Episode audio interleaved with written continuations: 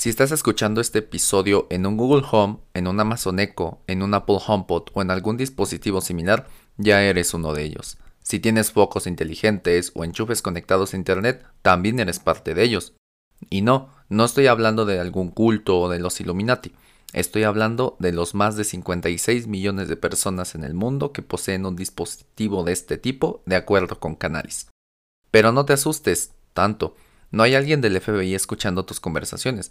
¿Por qué alguien perdería el tiempo con nosotros los mortales si puede espiar mejor a alguien más importante como un terrorista o presidente? No le temas al Internet de las cosas, pero sí tenle cuidado.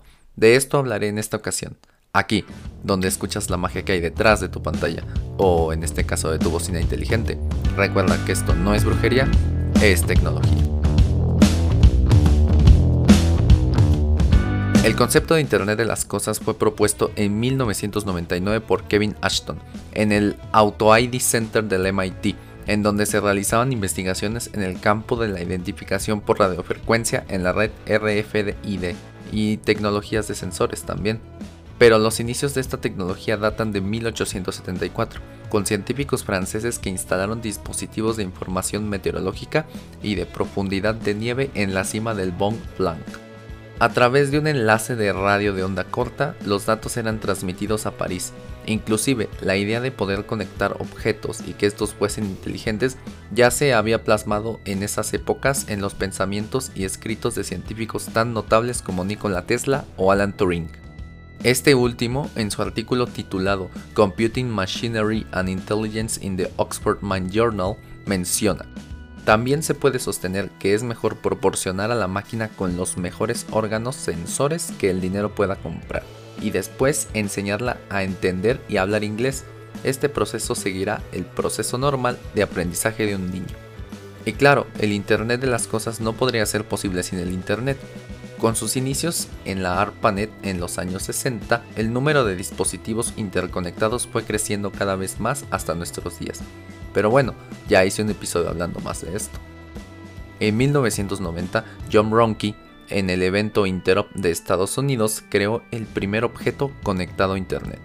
Era una tostadora que se podía encender o apagar a distancia. La conectividad fue a través del protocolo TCP/IP y el control se realizó mediante SNMP, Single Network Management Protocol, protocolo de gestión de red que se usó para controlar el encendido y apagado del dispositivo. Luego, la llegada del Wi-Fi y las redes celulares permitieron la primera explosión de objetos conectados a Internet que no fuesen computadoras, y con el aumento de poder y capacidades del reconocimiento del lenguaje natural, de la voz, del machine learning y de la capacidad en cómputo en la nube, surgieron las bocinas que conocemos hoy en día siendo las Echo de Amazon y las Google Home las que lideran el mercado mundial, pero también Apple, Huawei, Xiaomi y muchas empresas más han lanzado sus propuestas. Y claro, el IoT no solo es Alexa o Google diciéndote chistes malos. También son focos, conectores, eh, refrigeradores, automóviles, televisiones y hasta cortinas y calefactores conectados a Internet que pueden ser controlados y automatizados. De hecho, hace unas semanas Amazon presentó su Ring Always Home Cam, un dron pequeño que sobrevuela tu casa y que la vigila cada que alguna cámara o sensor detecta movimiento. Ese es el Internet de las Cosas, objetos conectados trabajando entre sí para beneficio de las personas. Pero el Internet de las Cosas también sale del hogar. En la industria ha sido bienvenido automatizando los procesos industriales, la maquinaria y haciéndola más eficiente usando inteligencia artificial. Los controles de movilidad y tránsito inteligentes son dispositivos IoT y en la logística de envíos también se usa mucho. Hasta hay generadores de energía por presión donde se produce electricidad con pisadas de autos o personas y estos están conectados a internet. Y si nos vamos lejos, podemos ver paneles solares y generadores eólicos, es decir, los molinos esos blancos grandes generadores de energía en los que se está comenzando a incursionar con el IoT para poder hacer más eficiente su trabajo y repartir mejor la energía donde se necesita. Creo que ya te estarás haciendo una idea de lo que es el Internet de las Cosas, o IoT por sus siglas en inglés, Internet of Things. El IoT se refiere a la interconexión digital de objetos cotidianos por medio de Internet, es decir, que se comunican constantemente para hacer actividades en conjunto. Por ejemplo, Le puedes decir a tu bocina inteligente que si hace mucho calor, tu termostato inteligente baje la temperatura y cierre las cortinas corredizas inteligentes. En la industria, un sensor de calor puede obtener estas mediciones en una maquinaria y hacerla descansar cuando esté muy caliente para evitar alguna avería. Estos datos con el tiempo son recabados y una IA va aprendiendo cuándo es seguro apagar las máquinas anticipándose a alguna falla. Y te digo esto porque una de las características del IoT es la gran cantidad de datos que genera de manera constante y casi ininterrumpida. Por ello, los servicios de la nube han tenido que adaptarse y sacar productos enfocados al IoT, tal y como el servicio IoT Edge de Microsoft Azure de ahí lo puedes mandar a un data lake para guardar grandes cantidades de datos y que sea procesado por motores de IA para que aprenda. Si no entiendes bien esto, es porque te falta escuchar los episodios de cómputo en la nube y de inteligencia artificial aquí mismo en este podcast.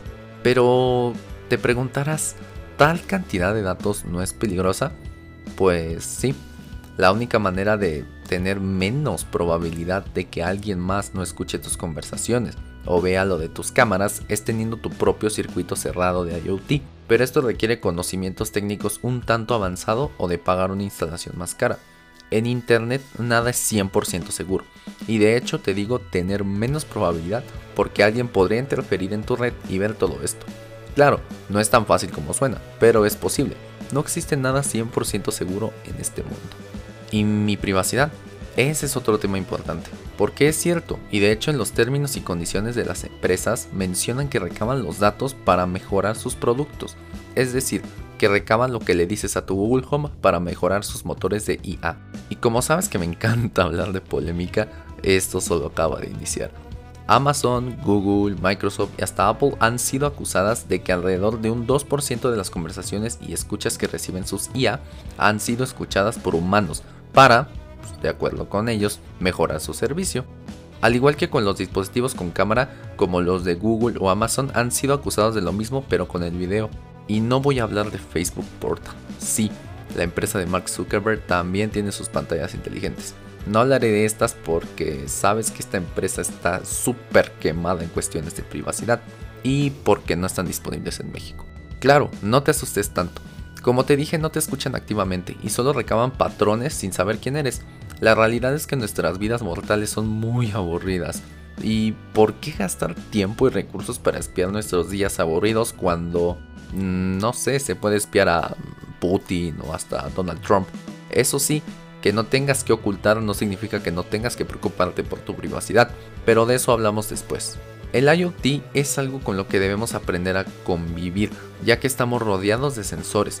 Tu celular tiene GPS, Bluetooth, Wi-Fi, giroscopio, acelerómetro, distintas cámaras fotográficas, sensores de proximidad e iluminación, y hasta magnetómetro, o sea, una brújula y NFC en algunos casos.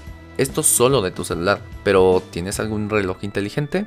Televisión donde puedas ver Netflix sin tener que conectarla a nada más, focos o algún tipo de cámara de seguridad, también eso es IoT. Y ni siquiera hemos salido de casa. En la calle hay cámaras de vigilancia. En algunos edificios hay contadores de personas, elevadores inteligentes, controles de acceso, aparatos de fotomulta y un gran etcétera. El futuro del IoT luce muy prometedor IHS prevé que los dispositivos IoT crezcan en número hasta un 150% para el año 2025. Y según Gartner, para 2022 más del 80% de los proyectos IoT empresariales incluirán un componente de inteligencia artificial frente al 10% que se registra en la actualidad.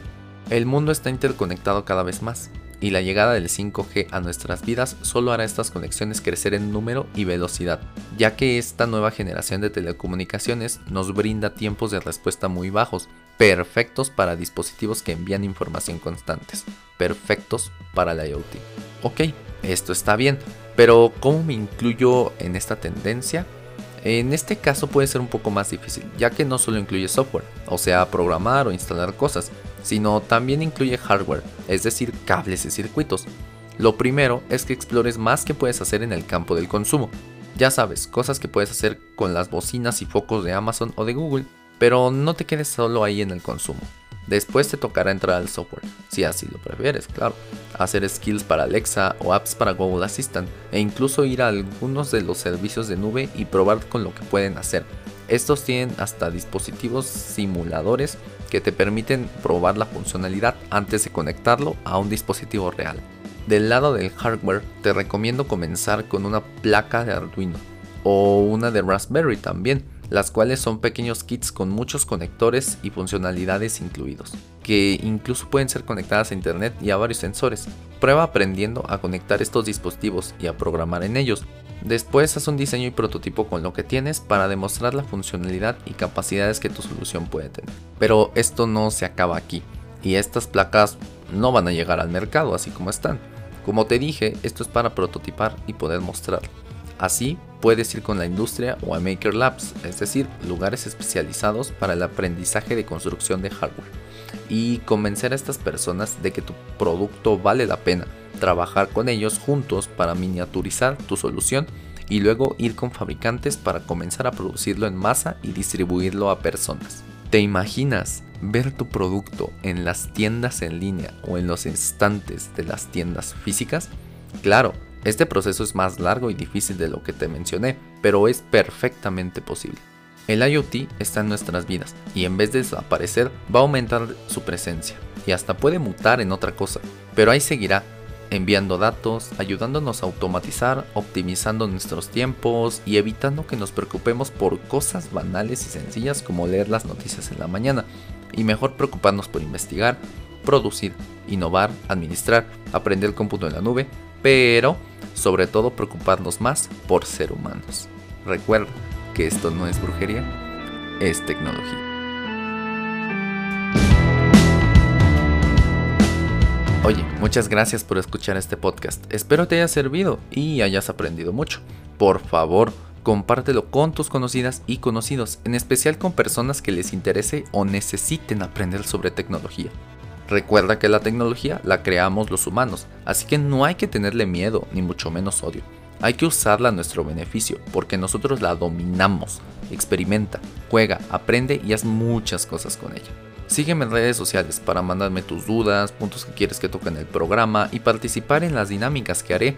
En Facebook, Twitter, Instagram, LinkedIn, YouTube y hasta en TikTok me encuentras como No es Brujería, es Tecnología, arroba Brujería Tech, todo junto. Los links te los dejo en las notas del programa. También déjame una valoración positiva en Apple Podcasts y sígueme en tu plataforma de podcast favorita. Esto me ayuda mucho a seguir teniéndote más contenido. Mi nombre es Jesús Guzmán, host de este programa. Para elaborar este podcast me baso en mi experiencia de más de 5 años como desarrollador de software y en una buena investigación cuyas fuentes te dejo en las notas del episodio. Aquí te explico, desde por qué tu celular tiene varias cámaras hasta cómo es que funciona la gran red que te permite escuchar este podcast, el Internet. Aprende y escucha la magia que hay detrás de tu pantalla, porque esto no es brujería, es tecnología.